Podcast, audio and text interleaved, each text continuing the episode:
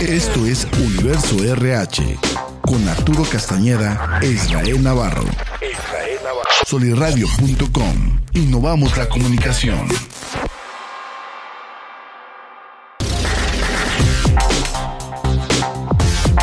Hola, hola, ¿qué tal? Me encuentro muy contento como siempre aquí en un episodio más de Universo RH producido por solirradio.com en compañía de mi amigo y colega Arturo Castañeda y un invitado de lujo, Arturo, el día de hoy, nuestro flamante presidente aquí en Torreón de Canacintra, Alejandro Gutiérrez, que nos acompaña con un tema algo delicado y algo álgido, no sé qué te parezca a ti, déjate lo leo para que no se me olvida, impacto positivo y negativo de las reformas laborales en las empresas y trabajadores.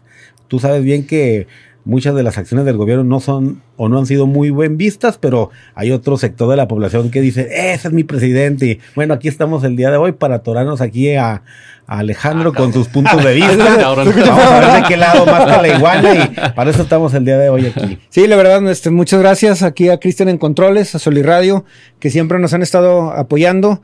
Está aquí un buen amigo, el, buen Alejandro, alias el ruso. Pero, mejor conocido como el mejor ruso. conocido como el ruso, así es. Y una de las cosas, eh, ahorita antes de, iniciar, platicábamos sobre precisamente qué ha sucedido eh, eh, últimamente con nuestro flamante presidente.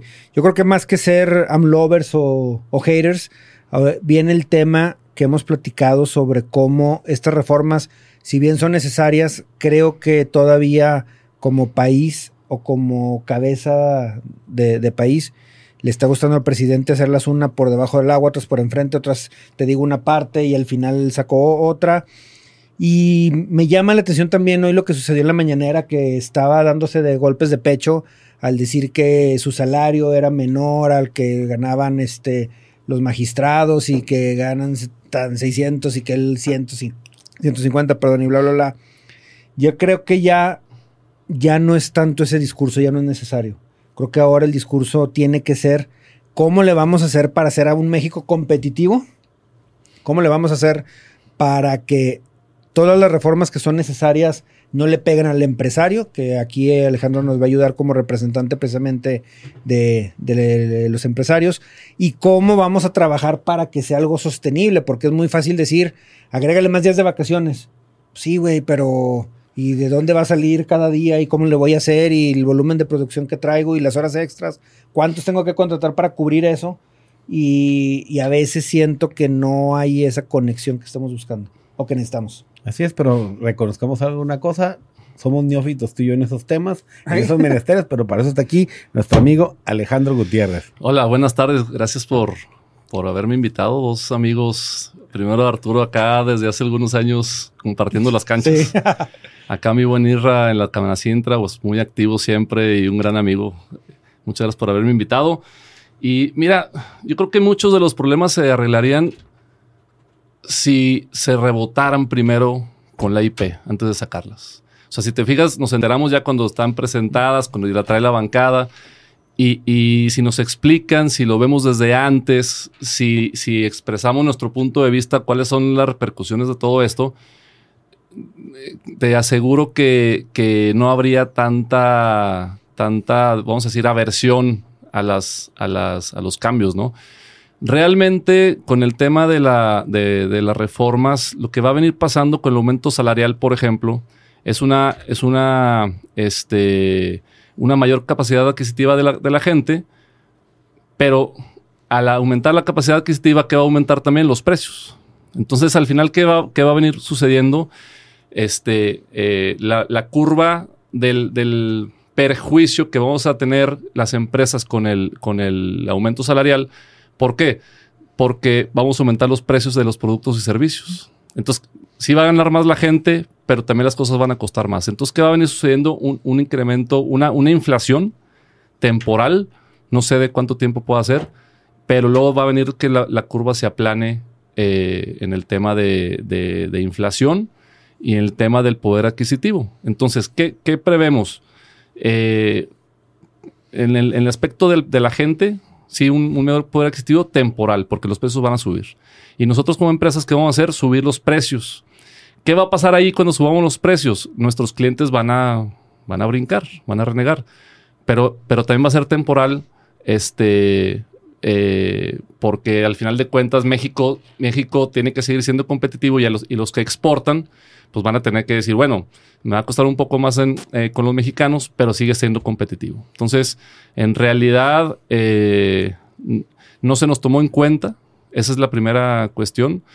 Y, segunda, este, yo creo que el prejuicio puede ser temporal, porque te repito, vamos a aumentar el precio del costo extra de la mano de obra, se lo vamos a inyectar al precio. Entonces, si es un desajuste a los clientes nuestros, no les agrada tanto que les estés cambiando los precios, como a nadie le gusta, este, pero al final del día vamos a tener que negociar los contratos con ellos, donde viene un, si hay un problema con los contratos ya asignados que tienen un precio pactado fijo, eh, eso, y sobre todo con clientes americanos, ese sí es un, es un problema que se tendrá que negociar y cada empresa lo va a tener que hacer eh, o apechugar, o sea, apechugar bajo el mismo costo, costo, con la mano de obra más costosa y con, todo, con todas las obligaciones del Seguro Social e Infonavit eh, más elevadas hasta que ese contrato termine o se renegocie.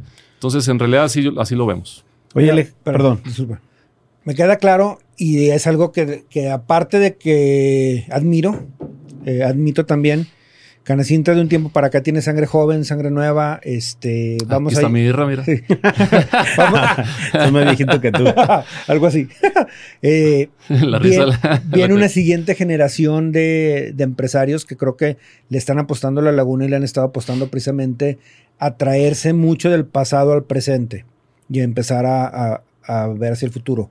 Pero, ¿cómo compites o cómo le haces o cómo cómo atacar ante los empresarios el, todos estos cambios, porque algo que también me queda claro para los lovers de Israel y para mis haters es que nosotros también estamos a favor de que el trabajador gane más, o sea, gane lo, que merece, o sea, tenga un, ritmo de vida digno. Digno, sí, claro. Y que pueda también aspirar a, a que él o sus hijos sigan creciendo, sigan mejorando y que puedan decir lo que en algún momento sucedía.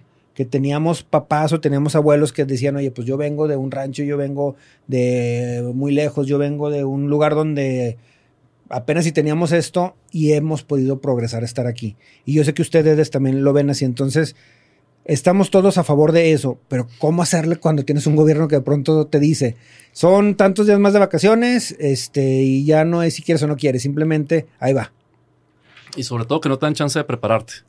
O sea, vamos a tener que aguantar vara los empresarios en ese, en ese tema de, por ejemplo, eh, eh, las vacaciones o, la extensión del horario que, o perdón, la reducción del horario. Eh, nos tenemos que adaptar al cambio. sí nos va a costar más. ¿Por qué? Porque, por ejemplo, el tema del horario, que todavía no es un hecho, creo que podría ser un hecho en un determinado momento pero, por ejemplo, si salen a las 4 de la tarde tú tienes embarques a partir de esa hora, tienes que meter a alguien ahí. Pero ese alguien lo vas a meter al costo también del producto. Y entonces, te, repito, es una, es una curva. El tema de los salarios aquí en la laguna, todo el mundo dice que son bajísimos, y sí son en relación a otras ciudades cercanas de por aquí. este, pero las empresas somos las menos culpables del tema salarial. O sea, es un tema de mercado. O sea, ¿en cuánto andan los salarios en, Torreón? Ah, pues en este, en este rango, para este, puesto, en este tabulador. El tabulador de Saltillo es diferente, el tabulador de Monterrey es diferente, pero ¿cómo se van a mejorar los sueldos en base a la llegada de nuevas empresas? ¿Por qué? Porque va a llegar una empresa americana pagando, buscando pagar los mismos sueldos que ya se pagan acá, porque es un atractivo, pero al darse cuenta de que pues esa gente ya está empleada, ¿qué va a hacer? Bueno, pues un peso más.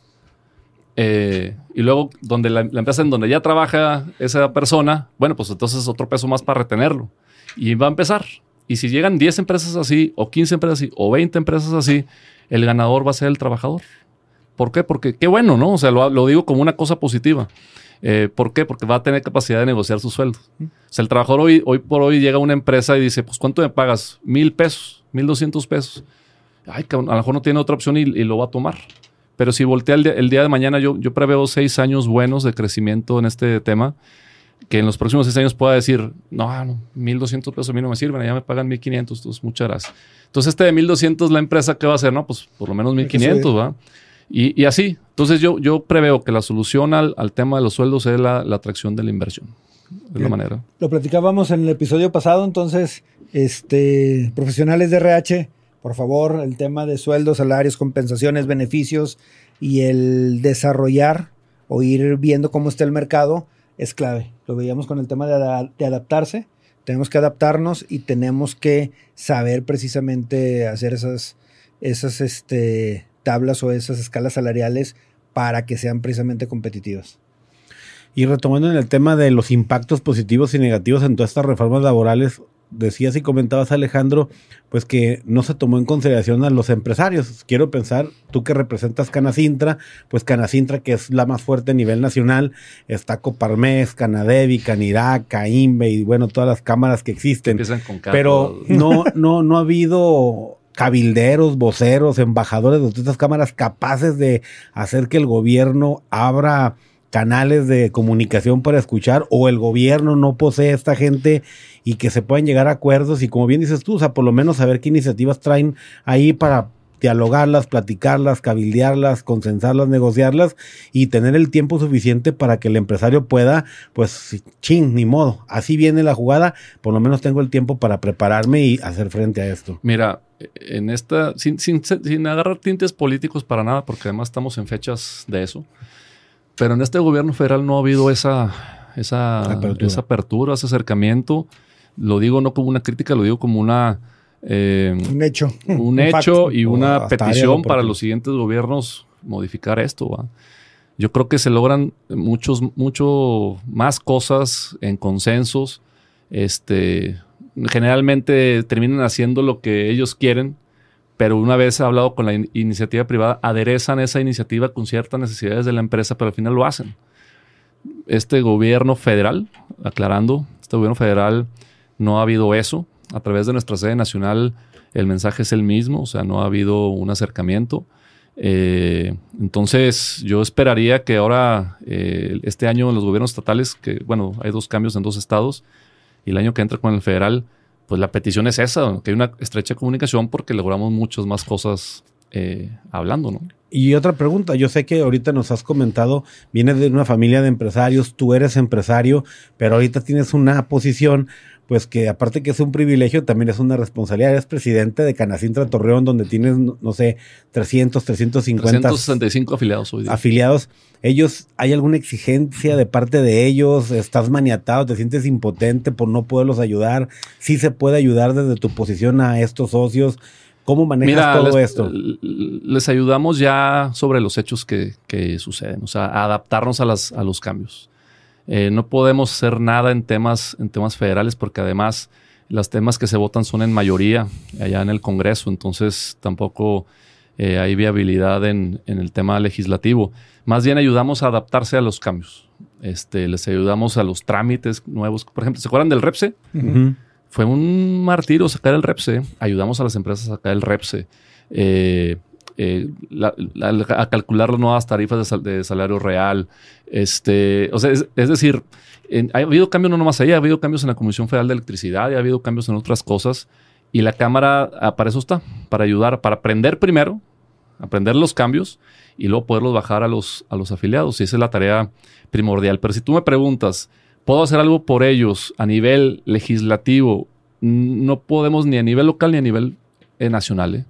O sea, eh, por el tema también de la mayoría, etcétera, etcétera. Entonces, no, no, pero sí me dices respuesta. O sea, por lo menos, como dices tú, en esta transición eh, dolorosa, que sea lo más amigable y lo más rápida posible para que el empresario no se distraiga en estos menesteres Sí. lo que siga haciendo negocio.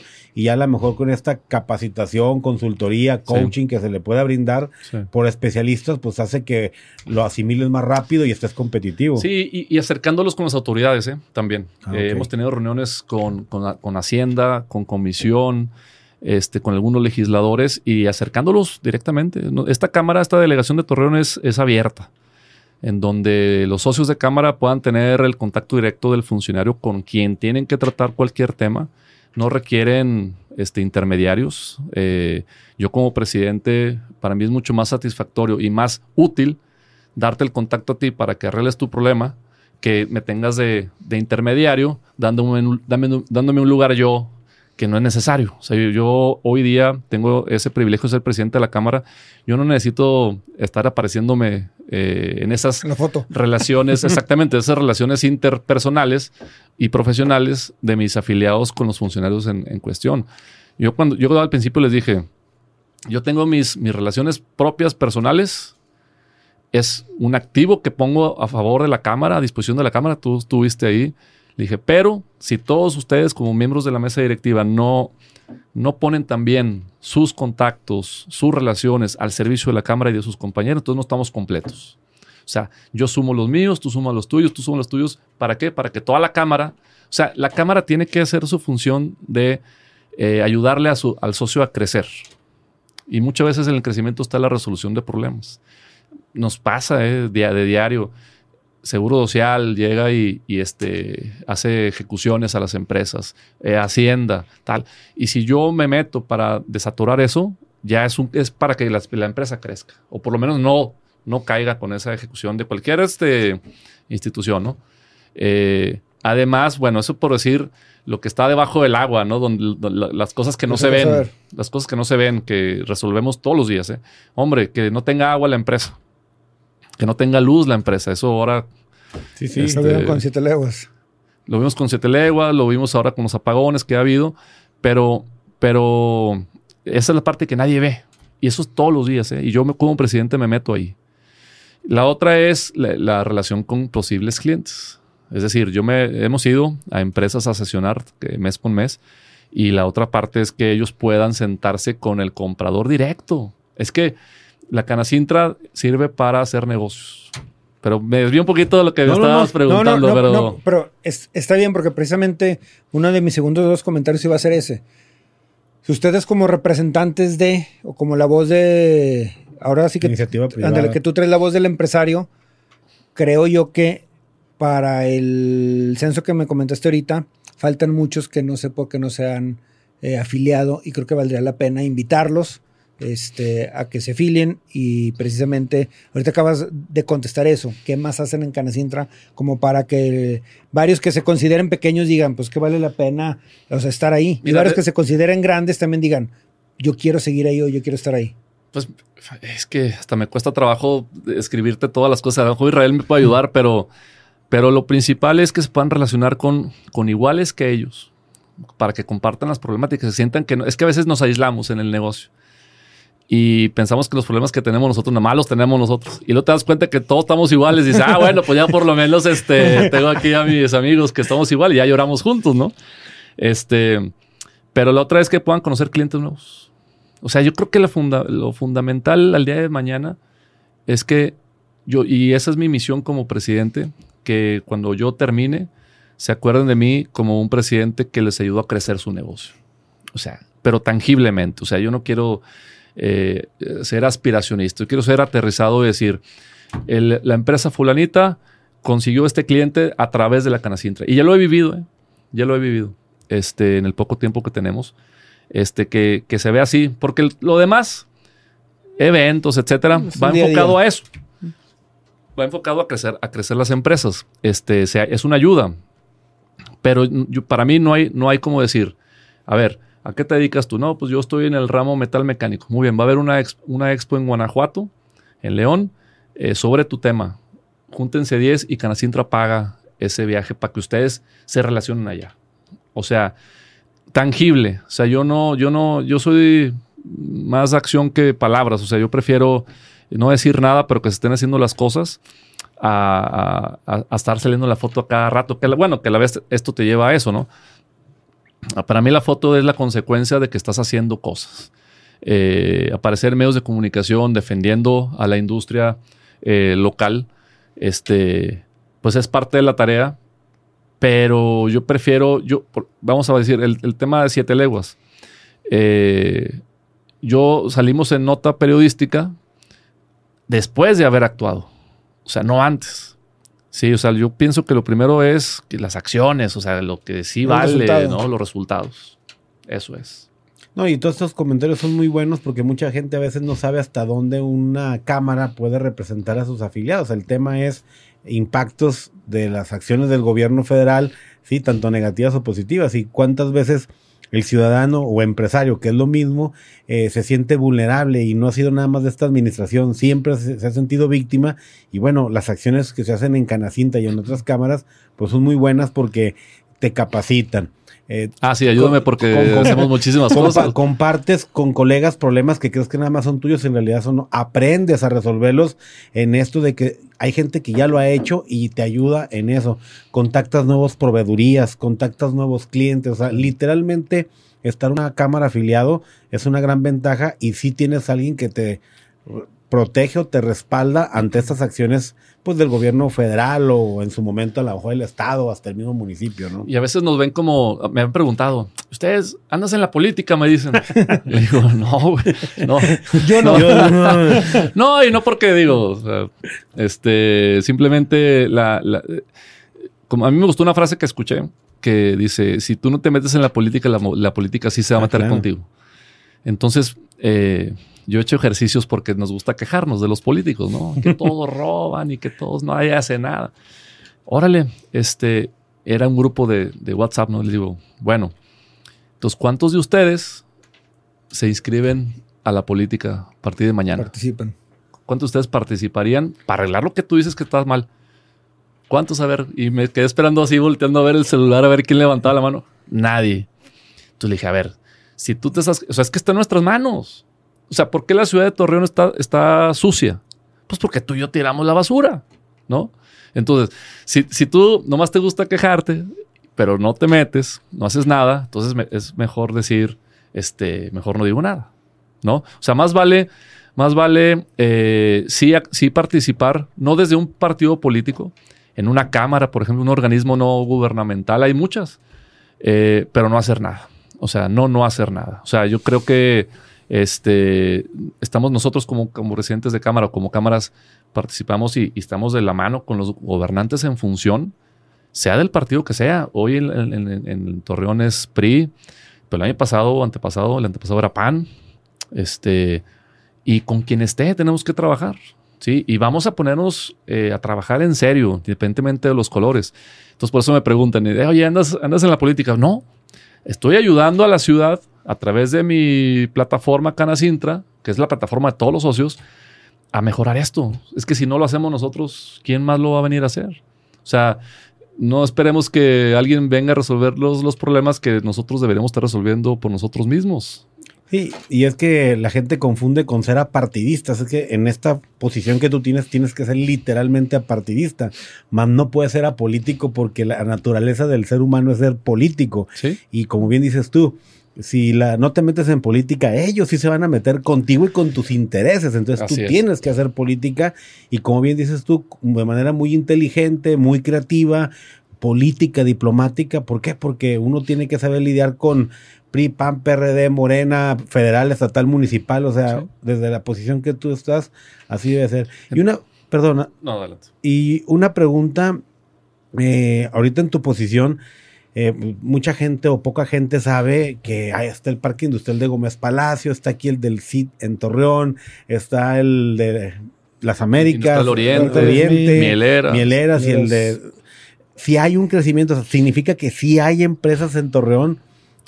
Mira, ha estado llegando empresas a cuentagotas, esa es la verdad. Eh, mira, a mí el otro día de broma decía en un grupo de, de WhatsApp que ya me estaba cayendo gordo ver, ver cada semana en Saltillo llegaba una empresa. ¿Por qué? Porque acá no, no hemos eh, visto la cantidad de empresas que, que queremos. Yo entiendo que la naturaleza de las empresas que vienen están buscando el cliente que esté que está en Monterrey. O sea, es que viene de ahí. Eh, las empresas que están llegando tanto a Saltillo, algunas de ellas y a Torreón, le están proveyendo a Monterrey para que después se vayan al otro lado. Eh, pues geográficamente eh, vamos en tercer lugar, o, en segundo lugar está Monterrey. Primero llegar a Monterrey, después si no hay las condiciones pasan a Saltillo y si no hay las condiciones llegan a Torreón. O sea, está súper, pues escogido, escogido la, la, plaza Torreón. Porque primero agotan otras, otras instancias. A mí me dio mucho gusto una empresa que está por llegar, una empresa extranjera. llegó a la Canacintra, eh, a través de, un funcionario público estatal eh, con una lista. eh, estaban todavía decidiendo si se quedaban en Torreón. Como cuando Canacintra participamos, nos pusieron todo el listado de proveeduría que ellos necesitaban. Me hice acompañar de las personas indicadas. Yo les decía que Canacintra es una cámara abierta. O sea, yo no sé todo. Yo estoy en el giro de la construcción. Eh, pero sí me rodeo de la gente que sabe. Y entonces nos sentamos, nos, nos pasaron toda la lista en una hoja de Excel. Y el gusto que me dio fue que el 100% de la proveeduría se encontró aquí, en Torreón. Entonces yo digo, cabrón, entonces sí tenemos, Tenemos sí con tenemos qué. con qué, ¿no? Tenemos mano de obra. Canacintra está haciendo un centro de innovación para capacitar hoy día eh, en soldadores, que es de lo más recurrente y de lo que esperamos que va a llegar el tema de metal mecánico, para que a la hora que lleguen las empresas no pase lo que está pasando en Saltillo, que están llevando gente de General Cepeda y de Parras. No, acá, acá eh, la hay, pero seguimos capacitando más para que al día de mañana no sea una, un problema, ¿no? Eh, pero lo que me gustó fue eso. Tenemos todo. O sea, es que me han preguntado, ¿qué nos falta? Creérnosla. Así de grave. Trabajar en O sea, ¿por qué? ¿Por qué? ¿Qué nos falta? Creérnoslo. ¿Qué nos falta? O sea, recursos, agua. ¿Tenemos agua? Tenemos energía eléctrica, lo acabo de corroborar. Estuve con el superintendente aquí de, de- de Torreón, de la comisión. Tenemos mano de obra. Tenemos, es- somos el- eh, la entidad con más, o la, eh, la región con más universidades per cápita del país. Hospitales. Hospitales, recreación, conectividad. golf, conectividad. Hablando de conectividad, estuve en la reunión de la OMA. Discúlpeme si me desvío, No, ¿eh? No, no, dale, Eh, dale. este se acaba de abrir o está por abrirse, no sé si ya se abrió el vuelo a, a Los Cabos. No es la relevancia de los, de los cabos porque en realidad Los Cabos no es un tema industrial, es un tema turístico, pero sí la conectividad de su aeropuerto. Sí, o sea, a veces De estamos buscando conectividad eh, vía Ciudad de México o vía Dallas, aquí desde Torreón, ¿no? Bueno, no sé si ustedes sepan, el, el- el- por ejemplo, el aeropuerto de Mazatlán tiene vuelos a Canadá, Estados Canadá. Unidos y Asia. Dices tú, Mazatlán, pues Mazatlán. Los Cabos está igual. Entonces, eh, salir a Los Cabos no es nada más ir a- de vacaciones, es que, que podamos recibir gente de Asia que llega a Los Cabos y de Asia hacia Torreón de, de un vuelo directo a- Sí, en lugar de tener que llegar hasta Dallas y esperar la conexión para llegar. Así es. ahí. Entonces, conectividad la tenemos, conectividad carretera hacia la frontera la tenemos. Este, o sea, yo diría, no falta nada. Falta ponernos a trabajar para la atracción de las empresas. Y esa es la, es la petición que les hemos tenido a, a los candidatos a gobernadores del estado, que hemos estado con todos, por cierto, y este, porque somos apartidistas. Y, y la petición es esa. O sea, tráiganos empresas, aquí hay todo. Aquí, ¿qué, qué- qué podría decir yo? Naves industriales, hoy por hoy contamos, hasta donde yo tengo la información, con dos listas para ser ocupadas. No es suficiente, pero el inversionista lagunero está, queriendo tener cer- certeza de las cosas. ¿sí? Cuando veamos la certeza, cuando gane quien resulte ganador, la, la certidumbre se va a dar o la incertidumbre se va a dar, ¿no? Dependiendo de, de las políticas públicas que cada candidato ha estado, ha estado mostrando. Pero, eh, por ejemplo, el- el- sin decir colores, eh, quien los inversionistas crean que, que queda de gobernador va a ser un impulsor de la laguna, verás cómo meten en naves industriales. ¿Qué es lo que, lo que falta? El tema de naves industriales. Sí, Ya ha sido muchas visitas y nada más hay estas tres, creo, o dos creo que tú ahorita comentabas. Sí, muchos parques, pero no hay naves y nadie quiere hacer las naves y te la hago cuando firmemos y bla, bla, bla. Sí coincido contigo en el tema del, de que hay que creérsela, pero a mí me sigue generando mucho ruido el que no queremos acercarnos, digo, y, y en este caso lo digo como tal hacia Canacintra. Escuché y muy acertadamente el tema de aprendemos para enseñarles o ayudarles. El tema de escuchamos y los acompañamos precisamente en, en las situaciones que tienen en el día a día. Y el tema también de vamos como un equipo precisamente hacia el crecimiento o hacia dejar un legado que sea este, sostenible. Me sigue generando a mí el ruido el que sea muy pues pequeño o no sea tan grande el número de socios Mm. Sí. Eh, y eso no creo, o sea, no lo veo tanto como un problema de la cámara, lo veo como un problema más bien del empresario que sigue pensando que es mejor estar solo, que sigue pensando que es pérdida de tiempo, o que no hacemos nada. o que, o que sigue con la idea de que es nada más para ir y echar política o ir este, a perder el tiempo. No, yo siento que, que estoy igual que tú. Eh, 365 que nosotros tomamos hace tres meses con 352. 13 socios en tres meses es un chorro, es un chorro de avance. Y eso es en base a la confianza que nos han tenido de, amigos personales, pero que, la- que ven que a través de los años la Cámara ha ido trabajando, haciendo cosas por la, por la iniciativa privada. Nos queda mucho por hacer.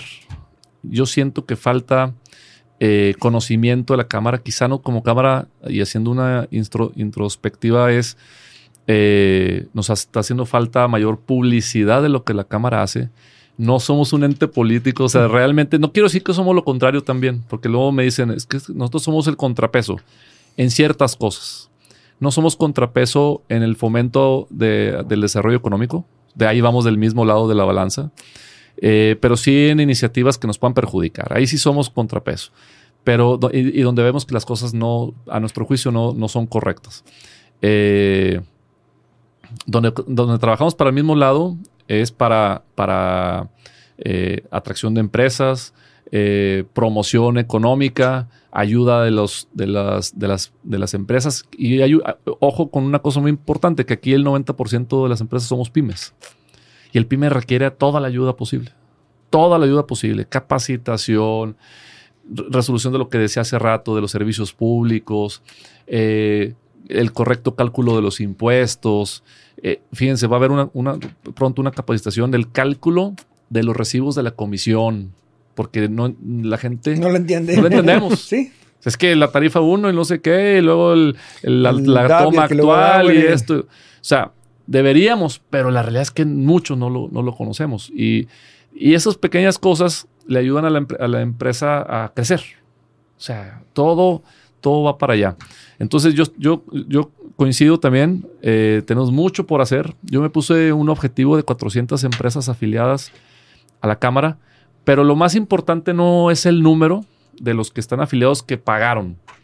Para mí el número importante es de los que asisten, de los que son parte del trabajo del día a Están día, Formando ahí. de los que toman los beneficios de estar en la Cámara. Es que, ¿para qué pago? Para no aprovechar. Es, es como ir a la escuela y faltar, ¿va? Bueno, algunos lo hicimos, ¿va? No, pero fíjate, poca gente sabe en el programa que yo estoy afiliado a Canacintra, pero los convenios que hacen con tantísimas Ah, sí.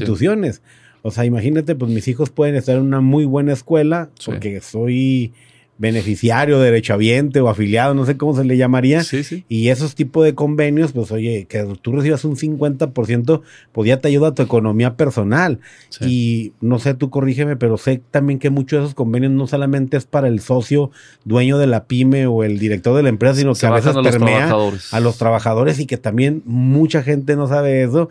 Y hasta Sí. la gente de RH debería pues aprovechar, oye, mi empresa está afiliada a Canacintra, así, a ver, deja ver los convenios y ahí tienes una gran oportunidad, lo que nos escuchan de RH, Sí. pues para capitalizar todos estos beneficios. Sí, tenemos convenios con universidades, con hoteles, que dices tú, mira, la cuota de Canacintra cuesta 100 pesos, voy a poner cualquier número. Y con una noche de hotel con descuento por Canacintra, ah, cabrón, ya casi es la cuarta parte del valor de la, de la afiliación. Eh, tenemos eh, convenios con Aeroméxico. Y una, y una cosa importante, los convenios eh, son en red nacional. Significa que si, tú, si yo tengo un convenio con Holiday Inn, ya metiendo el gol, ¿no?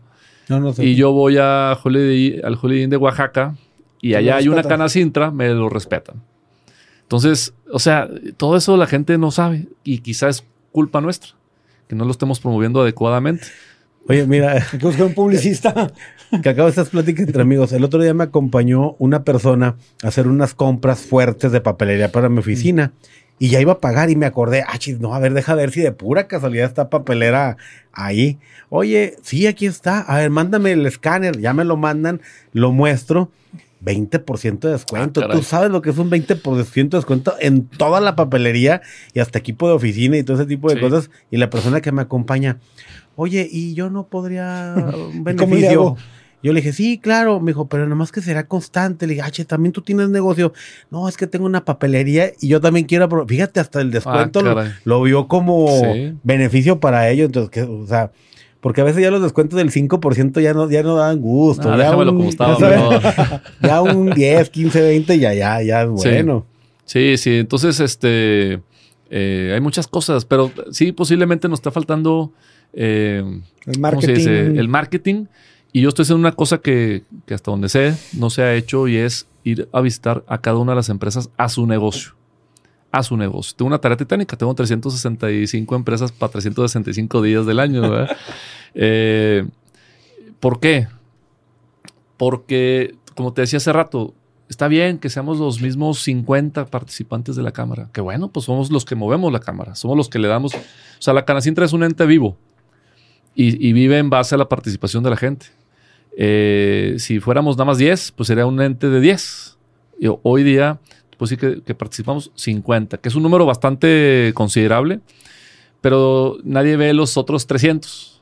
¿Dónde están los otros 300? Bueno, están en sus empresas trabajando todo, todo el día, todo el día, todo el día, y no han sabido lo que es la Canacintra. Yo estoy yendo personalmente eh, con, con empresarios que no conozco, lo tengo que reconocer, que he ido conociendo, eh, invitándolos a que se, sume la- que se sumen a, a la Canacintra, yendo a las reuniones, participando en los chats. Tenemos diversos chats ahí de Canacintra. Eh, ¿Para qué? Para que en vez de pensar en mil afiliados, pensemos en 365 activos. ¿Por qué? Porque no es lo mismo de hacer una petición o una propuesta con 10 amigos y, y que con mil amigos o con 100 amigos o con 50 amigos, ¿va? O sea, la intención es que eh, sí crecer en número, pero crecer en participación. Y yo creo que eso es la tarea eh, más importante, que gocen de los beneficios que tenemos. Y esa es una tarea que me estoy poniendo como presidente. Nadie me la pidió, ¿eh? pero yo lo veo. O sea, yo conozco a la Canacintra de hace 10 años, desde muy adentro, desde, las, desde ser secretario cuatro años seguidos. Me dio la oportunidad de conocer a la Canacintra y a muchos de los afiliados. Me falta conocer a muchos otros que, que están ahí, pagan sus cuotas, este, de, de vez en cuando una capacitación, de vez en cuando esto otro, pues no están viendo todo el universo de beneficios que, que pueden tener. Y la Cámara se fortalece mediante la participación de ellos. Oye, Alejandro, para ir cerrando el programa, porque ya, ya tenemos una seña de nuestra producción. Perdón. Y que quede vestigio tanto en todo el video completo que se sube a YouTube, pero también ahí en los reels que se hacen. Si habláramos de algo positivo, tanto del gobierno federal o del gobierno del estado, ¿qué ha sido para ti en estos años en Canacintra, de diferentes posiciones y hoy como presidente? ¿Qué ha sido lo bueno que pudiésemos rescatar y que digamos, bueno, por lo menos se habló algo donde se reconoce algo bueno? Quisiera hablarte más del gobierno estatal. Eh, eh, la gran comunicación que ha habido con, con las diferentes secretarías del, del gobierno del estado. Eh, tenemos un gobernador muy ejecutivo, muy aterrizado, que por cierto va a tener una reunión con él la siguiente semana. Así nos invitan. Eh, ¿no? sí, eh, eh, que da, que ayuda cuando lo necesitamos, que cuando hay un problema eh, de índole eh, industrial de una empresa en lo particular, eh, nos ha asignado con quién dirigir para la solución de esa problemática de esa empresa. Es decir, no requiere que sea un problema de muchos para, para resolverlo, eh, donde ha habido una gran comunicación eh, y donde hemos, hemos eh, visto que la gran diferenciación con el resto de los estados y sobre todo estados vecinos es el tema de la seguridad. O sea, eh, para mí, eh, eso es un, es un diferencial para la atracción de inversiones, que caigo en lo mismo. O sea, en Coahuila tiene que haber dinero. Aunque Sí. se escuche Soez, Aunque se escuche fuerte, porque nadie lo queremos decir tal cual, pero en Coahuila tiene que haber dinero. Y el dinero es lo que ya generamos hoy día, pero lo que todo el capital extranjero que anda ahí en otros estados o anda viendo dónde ponerse, venir acá y el tema de la seguridad es, es fundamental. ¿eh? O sea, no es un tema más que, que revisar, es el, es el tema. Eh, y podemos nosotros presumir como coahuilenses eh, que no pasan cosas como las que pasan en Zacatecas, que además fue una víctima de aquí de la laguna, que pasa por ejemplo en Tamaulipas, que ese es un tema de mucho tiempo y que cuando ha habido intentos de, de, que los, los eh, delincuentes, delincuentes quieren entrar al Estado, se les ha repelido con, pues, con toda fuerza, ¿no? Yo, yo el mensaje que mando siempre es, y lo mando hoy tanto a la gente que, que lo sigue como a mis afiliados, que siempre me dirijo a ellos, es que hoy hay un Estado con la seguridad eh, que nos ayuda a que nuestro dinero y nuestro equipo y nuestros bienes, hablo de todos, ¿eh? no estoy hablando del sector empresarial, hablo, hablo del, de los, de los coahuilenses, tenga una, una certeza de que ahí va a estar, una certeza de que no nos van a llegar a cobrar derecho de piso, o que nuestros trailers se los van a robar en el trayecto, o que nos van a robar las cargas, o cualquier eh, delito como los que estamos viviendo en otros estados. Y eso pensando nada más en cosas materiales, porque tú sabes que cuando esta gente llega es despiadada y no tiene contemplaciones. Sí, yo esperaría que a partir de las elecciones de este próximo domingo, que aprovecho, si me dan chance de, invitar a toda la ciudadanía a, salir a votar, a nuestros afiliados de la Canacintra y a, a todos sus radioescuchas que fomenten el voto entre su personal, eh, muy importante, pensando en lo bueno que tenemos y de lo bueno que yo, yo, repito es la seguridad, que continuara ese tema de seguridad. ¿Para qué? Para que eso sea la primera condicionante que, que las inversiones palomen del estado de Coahuila. Eh, eh, eso, por, yo, yo me iría por ahí. Y, bueno, y, confiar en, y confiar en la laguna, que, que vuelvo a repetir, contamos con todo para crecer. Alejandro, pues no nos resta más que agradecerte mucho tu asistencia, tu participación, tus comentarios y decirle a toda la gente que nos ve y nos escuche que síganos como siempre aquí en el universo de RH, soliradio.com y su amigo Arturo Castaña y servidor se despide de ustedes. ¡Ánimo campeones! Libertad en comunicación. Sunirradio.com. Suscríbete en Spotify.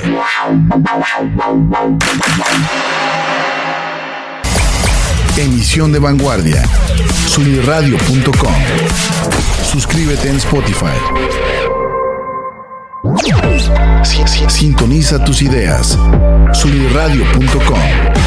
Suscríbete en Spotify.